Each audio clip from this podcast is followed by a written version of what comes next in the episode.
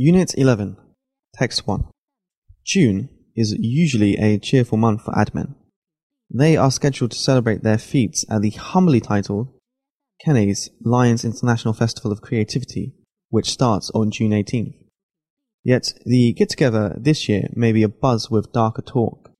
On June 7th, America's Association of National Advertisers, ANA, a trade group for marketers, published a report accusing advertising agencies of accepting rebates or kickbacks from media companies. A group representing America ad agencies slammed the report as anonymous, inconclusive, and one sided. The argument is sure to continue.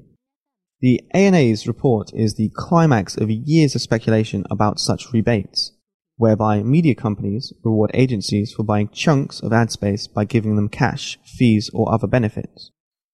In some countries, advertisers know of such rebates and plan for them. In America, the practice has plagued the industry. Big advertising holding companies such as WPP, which owns several big ad agencies, deny the existence of rebates. Others in the industry say rebates are a shadowy practice, undermining clients' interests. Last year, a former WPP executive declared rebates to be widespread. In October, the ANA hired an independent company, K2, to investigate. Its report has found advertisers' fears.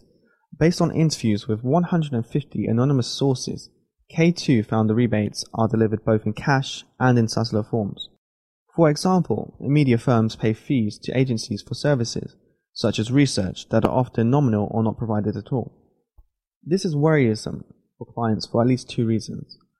Unbeknown to them, agencies might pocket rebates that should presumably be theirs, or a client might find itself spending money on a certain ad not because it fits its marketing strategy, but because it allowed the agency to gain a rebate. Such findings would stretch even the strongest bond between advertiser and agency. But the relationship has already deteriorated. Advertisers have long squeezed fees to agencies and remain wary of wasting money.